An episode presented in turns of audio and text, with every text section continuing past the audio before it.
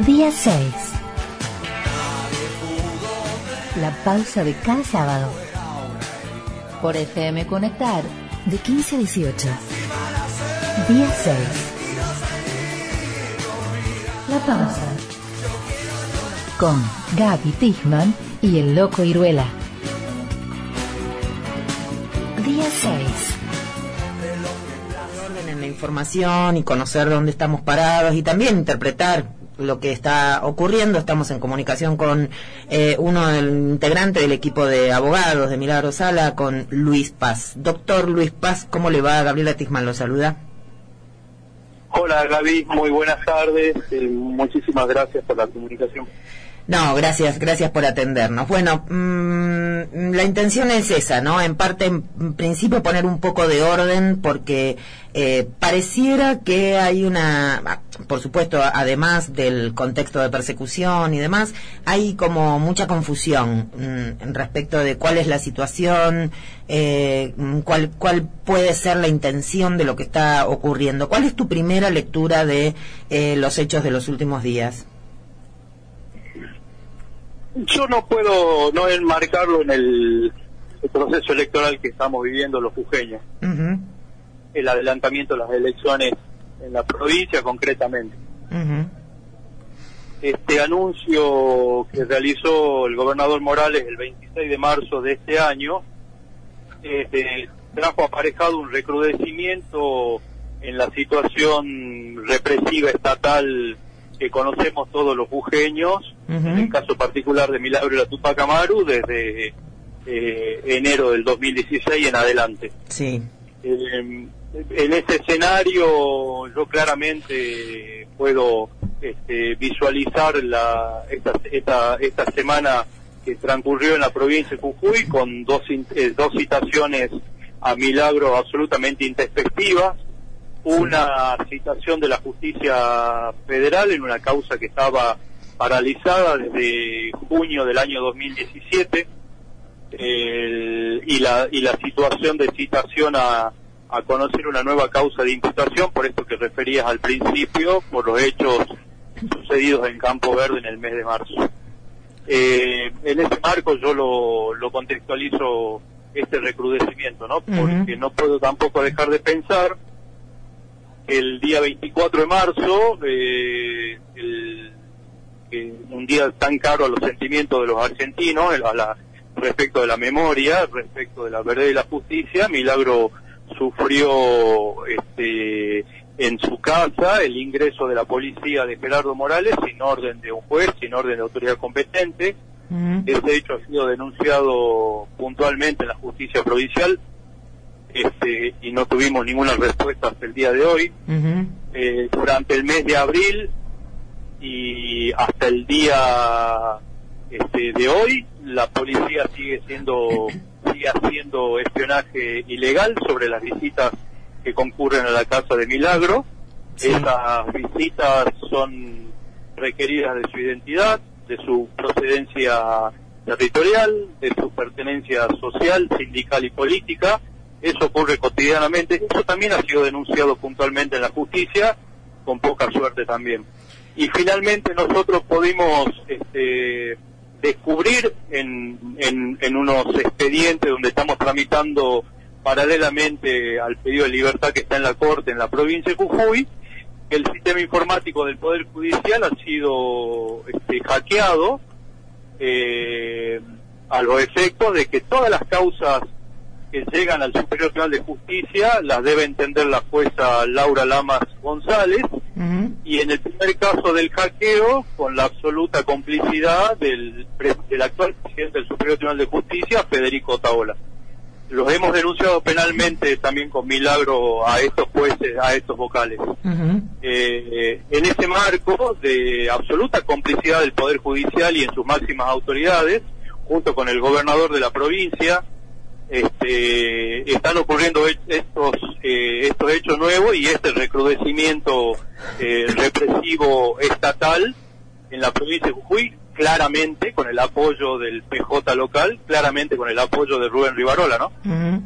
Luis Paz, sobre, la, sobre esta nueva imputación, yo quería además recordarle a, recordarle a la audiencia y, compartir con vos eh, que la primera el primer discurso que dio el gobernador Morales en Campo Verde, aquella mañana del 8 de marzo, donde había un grupo de vecinos que estaban manifestándose, eh, eso fue antes de la represión brutal del, de mediados de marzo, eh, ese día él dijo, yo sé quién está detrás de esto, está Milagro Sala.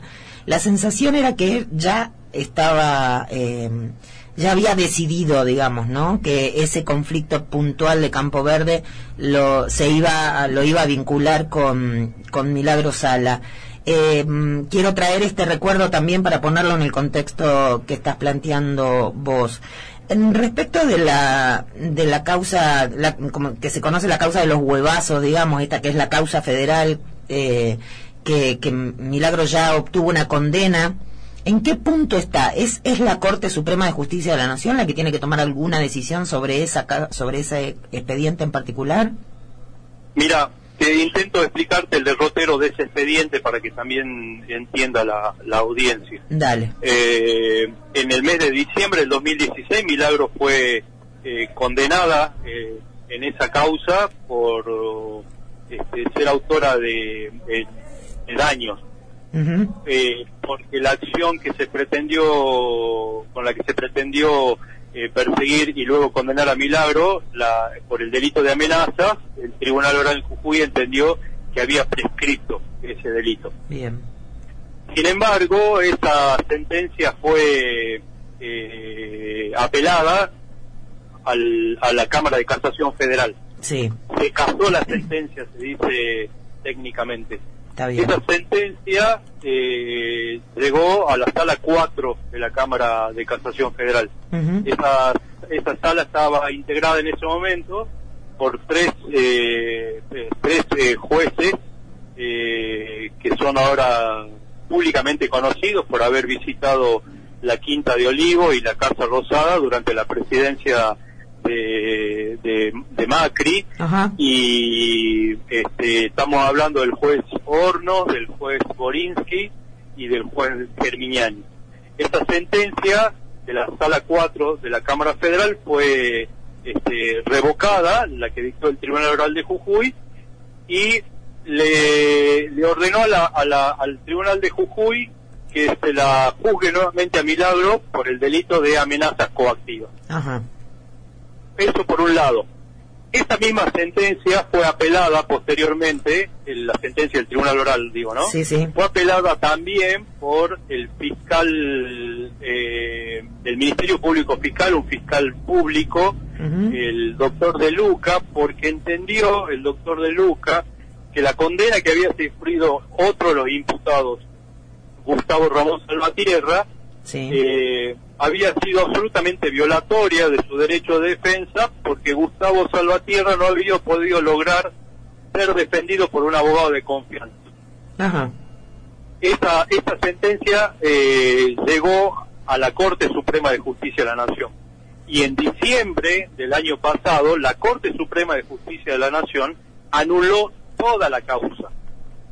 Anuló toda la causa.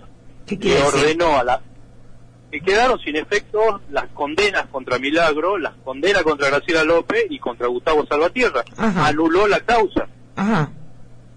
Porque eh, entendió que la violación al derecho de defensa de uno de los imputados, eh, que había sido condenado por una causa, por la causa de daños, este, al no haber sido defendido por su abogado de confianza, violentaba el derecho de defensa. En esas circunstancias, la Corte Suprema le ordena a la, al Tribunal de Casación Federal que le diga al Tribunal Oral de Jujuy, convocándolo a Gustavo Salvatierra para que designe abogado de confianza. Esto fue en diciembre del año pasado. Durante todo este tiempo, te estoy hablando que esto ocurrió en diciembre del año pasado. Sí.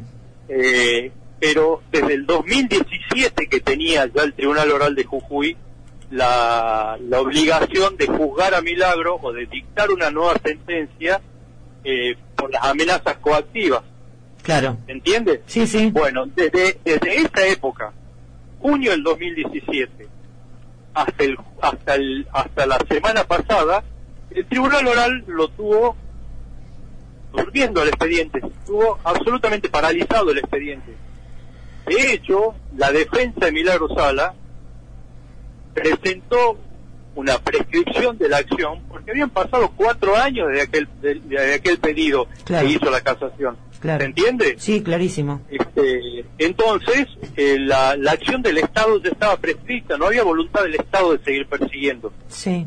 Entonces, este, llamó poderosamente la atención no solamente a la defensa, sino también, obviamente, a, a Milagro, cuando el día 8 de junio, el día martes 8 de junio, eh, le llega una cédula de notificación del Tribunal Oral para que el día 10 de junio, o sea, dos días después, 48 horas después, Sí, se presente a una audiencia que se conoce como de visu, sí. por la excusa que pone el tribunal de que como había una nueva conformación del tribunal, que el tribunal quería conocer a las personas imputadas. Se acordaron. Eh, De pronto se acordaron. ¿Se acordaron de que había un expediente? ¿No? Casualmente eso había sido anunciado unas horas antes por el tribuno de Jujuy, Sí. ¿no?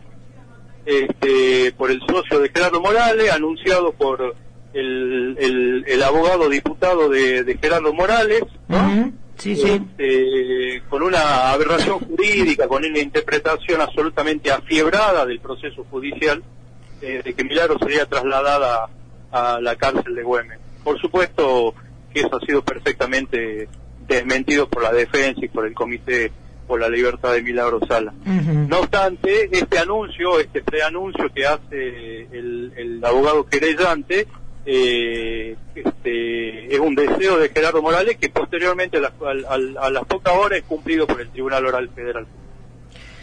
Eh, Eh, en este marco es que es convocada para el día 10 de junio, el día jueves 10 de junio, Milagro, esta audiencia de Visu. Eh, en esta audiencia nosotros habíamos presentado eh, previamente unos pedidos de postergación de la audiencia porque yo no me encontraba en Jujuy en ese momento, claro. por razones federales estaba fuera, por razones personales estaba fuera de la provincia Ujú.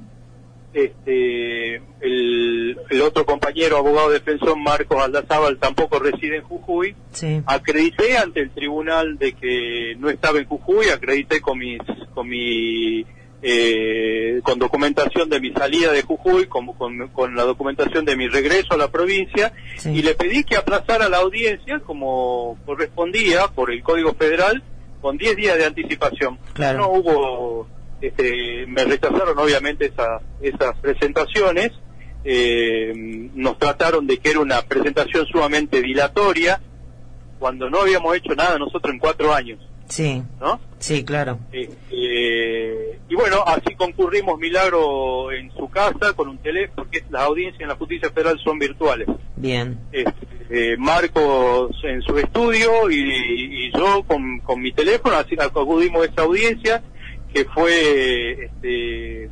este, donde los jueces, la actual composición, que es el único integrante nuevo, la doctora Snopek, Ajá. en esa en ese tribunal oral eh, al este, le preguntaron sobre el estado de salud, el estado de vulnerabilidad, el estado psicofísico de las personas imputadas Sí. y cuando nosotros pedimos la palabra en uso del derecho de defensa eh, tuvimos que pelear bastante con el tribunal eh, con, con recursos en, en, el- en lo- en los mismos actos para poder poder ejercer la defensa. Básicamente le dijimos que no nos dieron tiempo de preparar la audiencia, Claro. le dijimos que no tuvimos este, material, materialmente fue imposible y con conocimiento del juzgado de que no estábamos en Jujuy, no nos pudimos entrevistar ni con Marcos, con, con, con Milagro como defensor y, Claro. y, y Graciela López conmigo, yo como su defensor.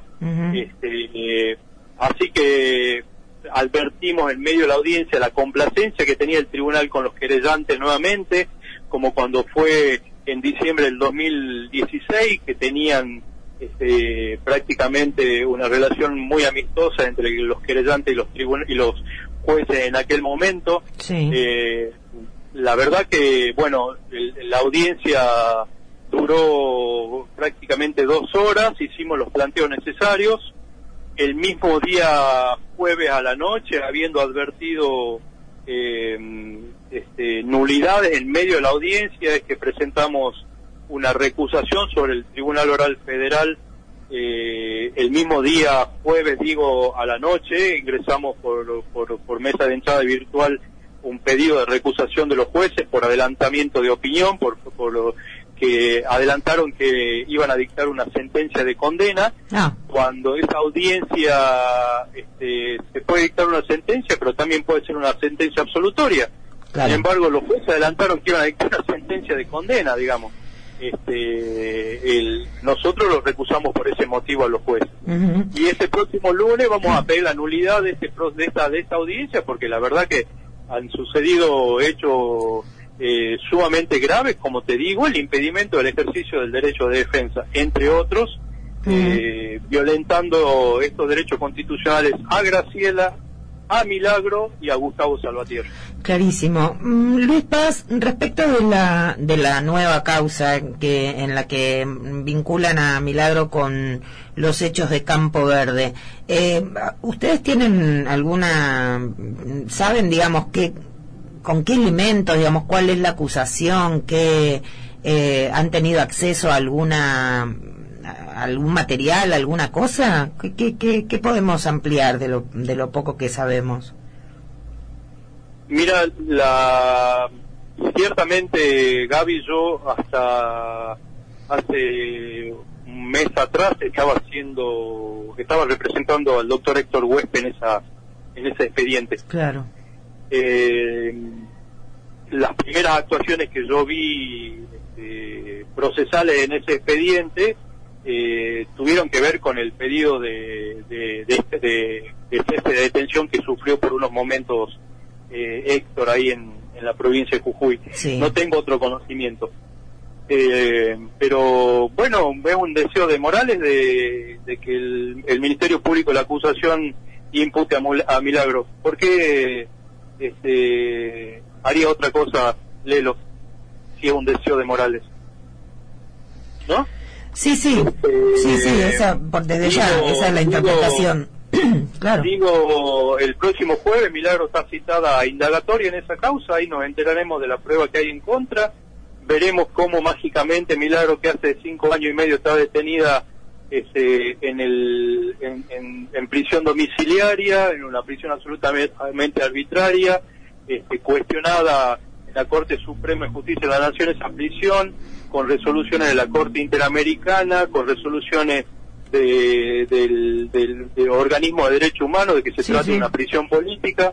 Eh, bueno, veremos cómo, cómo han hecho para involucrar a Milagro. Vos recordarás que en la causa de los huevos, Gaby, apareció un, testigo de apellido Arellano que el muchacho caminaba por la calle y de repente se cruzó con el abogado de Gerardo y no lo conocía y le dijo, che, a mí la Milagro me mandó a tirar huevos. Sí, sí. Y mágicamente apareció la Milagro involucrada en la causa de los huevos. Sí, y, ¿no? y, sí, y, además después surgió además este el, un, trabajo estable para el señor.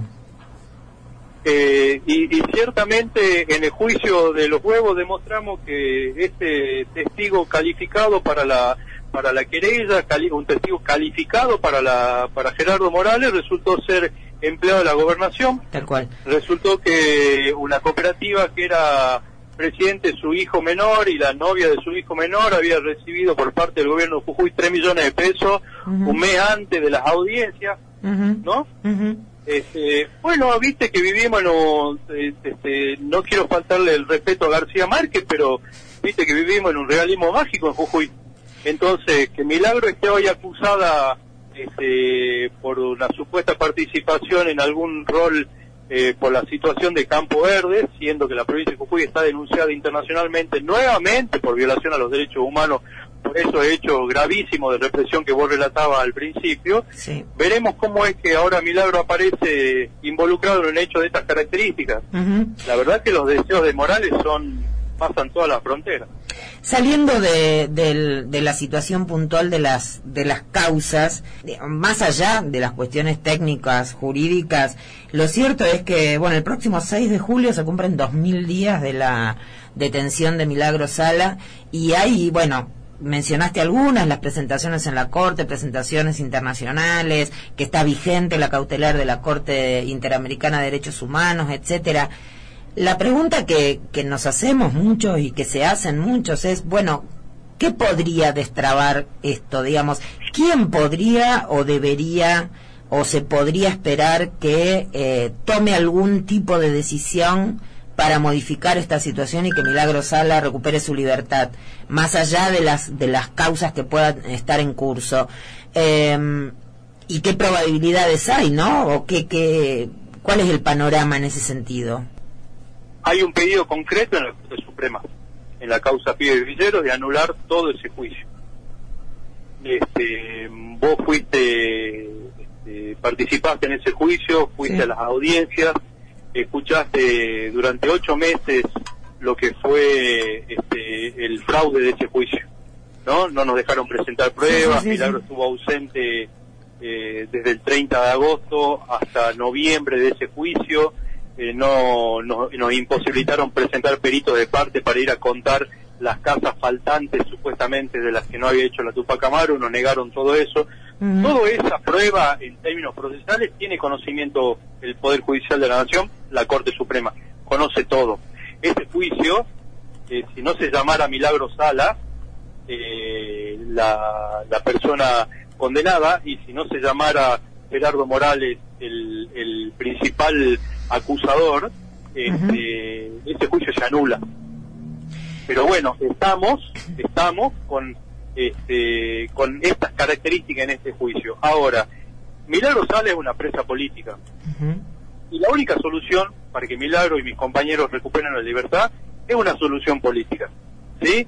En el Congreso de la Nación hace un año y cuatro meses que da vuelta un expediente de intervención federal al Poder Judicial de Jujuy. Así es. Gaby, yo te comenté hace rato que en el contexto del recrudecimiento de la persecución política, judicial y mediática en Jujuy, está el descubrimiento que hicimos los defensores de, que Laura Lamas y Federico Tabola hackearon el sistema informático del Poder Judicial de Jujuy. Sí.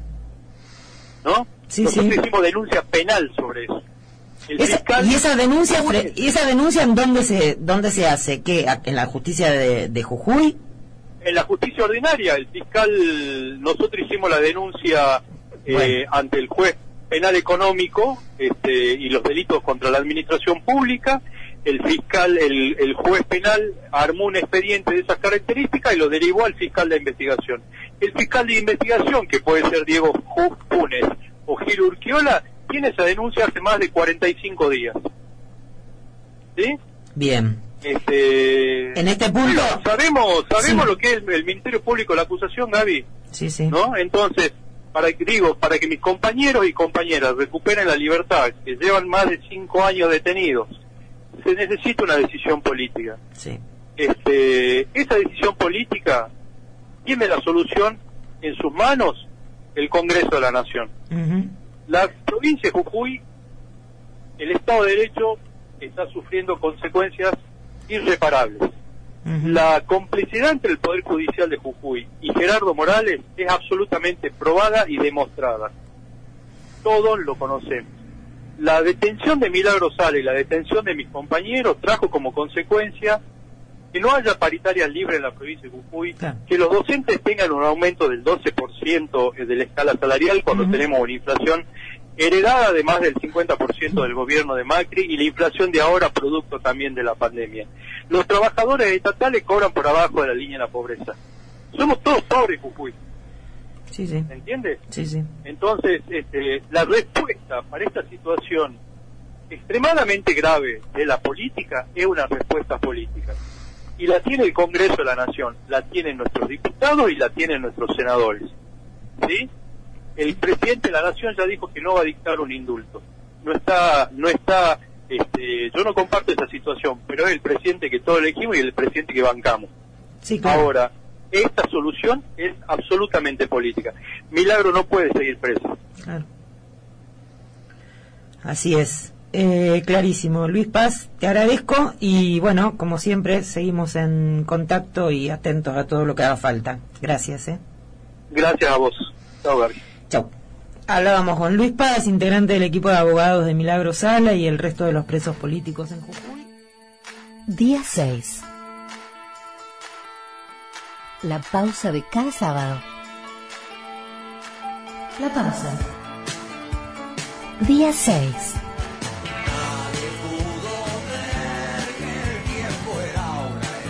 Por FM Conectar, de 15 a 18.